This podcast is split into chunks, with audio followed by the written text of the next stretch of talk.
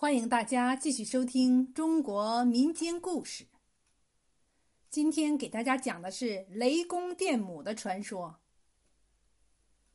雷公司掌天庭雷电，雷公名始见《楚辞》，因雷为天庭阳气，故称公。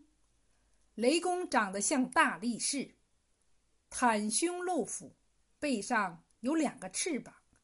脸像红色的猴脸，足像鹰爪，左手执蝎，右手持锥，身旁悬挂数鼓，击鼓即为轰雷。雷公电母之职原来是管理雷电，但是自先秦两汉起，民众就赋予雷电以惩恶扬善的意义，认为雷公能辨人间善恶。代天执法，击杀有罪之人，主持正义。雷公是很显灵的，他能分辨人间的善恶，替人间收拾恶心独行的歹人，所以他无事就不发雷，既发了雷就要击死人的。在往昔鸣雷时，是不先发出电的，他击死人的时候又不十分审慎。猛然的隆然一声，就把人击死了。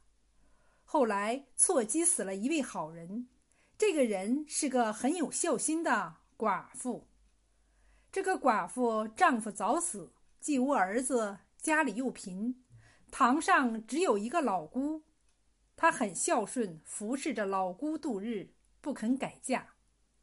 有一次，她的老姑病了，很想吃肉。但是他哪里有钱去买肉孝敬他呢？他左思右想，就想起古时有割腕供姑的事，他也就毅然的把手骨上的肉割下来，煮熟去孝敬他的老姑。可是他的老姑哪里能够吃得下这坚韧的手骨肉呢？他还不知体谅他媳妇的孝顺，反而以为他的媳妇不孝敬。把买来的好肉留起来自己吃，将那尽皮的肉煮来孝敬他，他就叫骂起来，还请了五雷要将他的媳妇打死。怎知五雷真正应命了，猛然的一声，将他的媳妇打死了。将要装脸的时候，才发现他的媳妇的骨上割下了一块肉，上有血疤。他这时才猛然反悔。